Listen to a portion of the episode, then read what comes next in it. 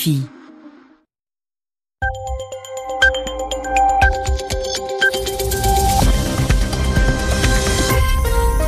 À l'écoute des RFI, il est 22h ici à Paris, 20h en temps universel. Loïc Bussière. Bonsoir et bienvenue dans cette euh, nouvelle édition du journal en français facile. Journal présenté ce soir avec Alexis Guilleux. Bonsoir Alexis. Bonsoir Loïc, bonsoir à tous.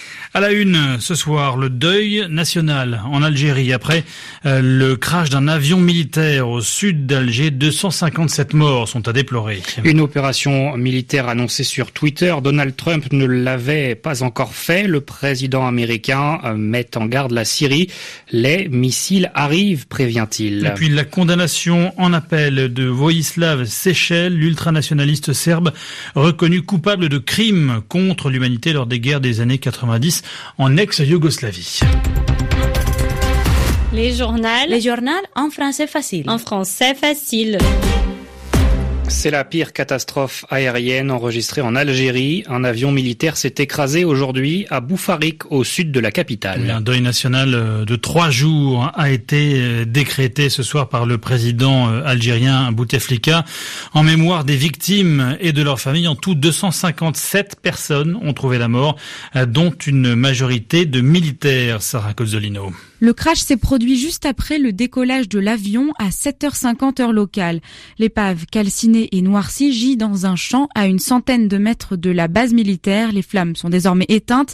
L'avion, un Ilyushin 76 de fabrication russe, peut transporter entre 126 et 225 passagers selon les versions. La zone est bouclée par les forces de sécurité et les secours, zone habituellement inhabitée, mais le gardien du champ a été blessé par les débris et transporté à l'hôpital. Pour l'instant, aucune hypothèse pour expliquer l'accident. Le ministère de la Défense algérien annonce la mise en place immédiate d'une commission d'enquête pour en déterminer les circonstances.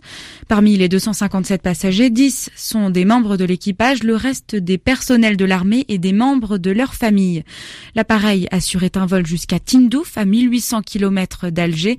Tindouf, une ville près des frontières du Maroc et du Sahara occidental où sont installés les camps de réfugiés sahraouis.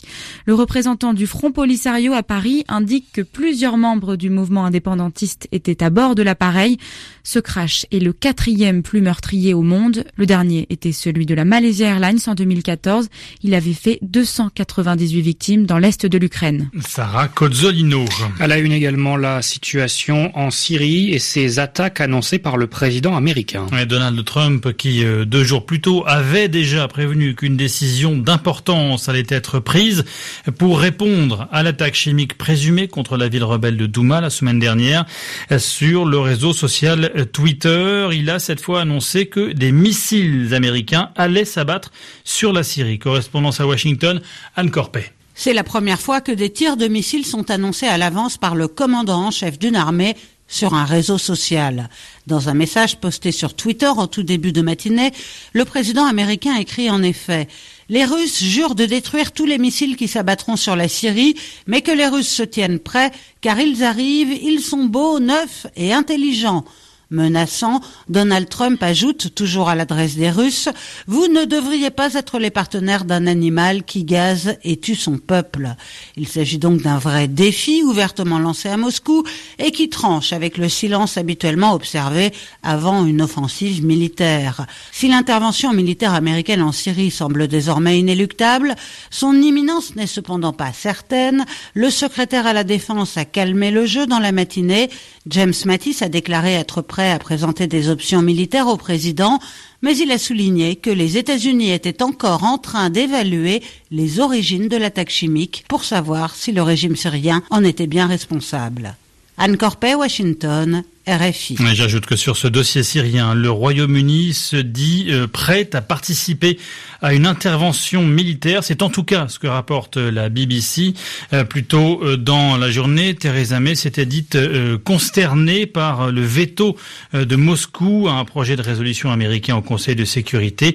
selon les règles des Nations Unies, je rappelle que la Russie a le droit d'empêcher les textes d'être adoptés. La résolution en question prévoyait d'enquêter sur le possible recours recours aux armes chimiques en Syrie. Cette information que nous fait parvenir notre correspondant au Niger ce soir, un ressortissant allemand travaillant pour une ONG locale, Temet, a été enlevé ce mercredi après-midi. Oui, c'était au nord de Ayuru, près de la frontière malienne. L'homme euh, circulait en voiture avec deux Nigériens lorsqu'ils ont été interceptés par des hommes à moto. Ces derniers ont enlevé l'Allemand, laissant sur place ses compagnons de voyage.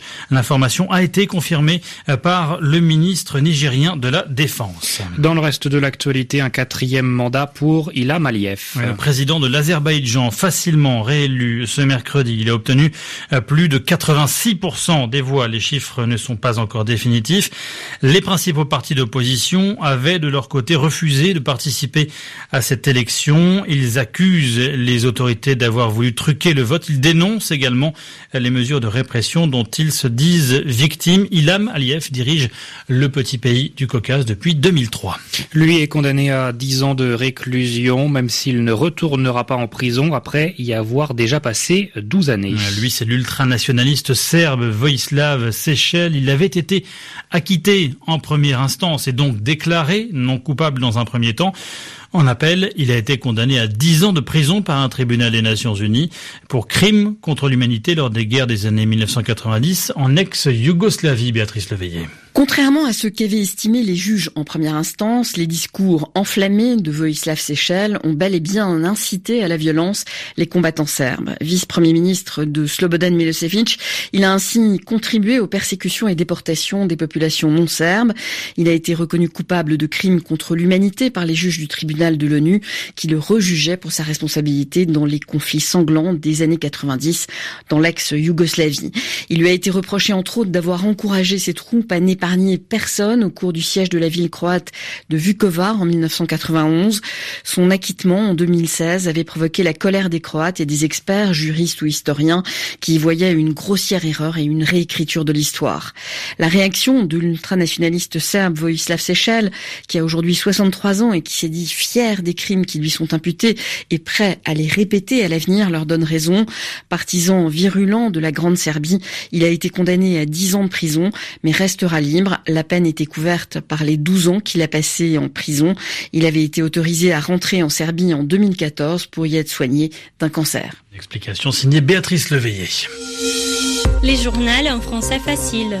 22h07 à Paris. En France, les opérations de gendarmerie se poursuivent sur le site de Notre-Dame-des-Landes pour expulser les opposants au projet avorté d'aéroport. Un projet abandonné au mois de janvier dernier. Ces nouvelles opérations ont de nouveau été accompagnées de violences entre les occupants de la zone et les forces de l'ordre, des échanges de jets de projectiles et de tirs de grenades lacrymogènes, des affrontements qui n'entraîneront pas de pause dans les expulsions. C'est ce que souligne Édouard Philippe, le Premier ministre rejoint par Emmanuel Macron pour qui cette opération illustre, je cite, la crédibilité des engagements pris par le chef du gouvernement. Pas d'intervention des forces de l'ordre en revanche à l'université Panthéon-Sorbonne. Son président l'avait pourtant demandé. Oui, pour garantir la sécurité euh, de son établissement à Paris, la police exclut pour l'heure toute opération. Les étudiants occupent les lieux depuis le 26 mars pour protester contre euh, la réforme de l'accès à l'université. La contestation est également, je le rappelle, présente dans d'autres universités françaises, notamment à Montpellier. Il est chargé depuis sept ans de promouvoir l'égalité et de résoudre des cas concrets. Le défenseur des droits, Jacques Toubon, présentait aujourd'hui son bilan pour l'année 2017. Intitulé Ne jamais détourner le regard, le rapport est très sévère avec l'État et sa politique migratoire. Mineurs isolés, accès aux droits des migrants et demandeurs d'asile. Pour le défenseur des droits, la loi asile et immigration en débat en ce moment à l'Assemblée nationale n'est pas à la hauteur des enjeux. Écoutez Jacques Toubon. Il y avait un certain nombre de droits euh, essentiels qui me paraissaient euh, contredits par les dispositions de cette loi. Le droit au recours, euh, par exemple, le droit au recours effectif ou la possibilité de retenir des gens. Il faut faire en sorte que l'accueil soit un accueil généreux, c'est-à-dire qui passe par des centres d'accueil, d'orientation, de renseignement, etc.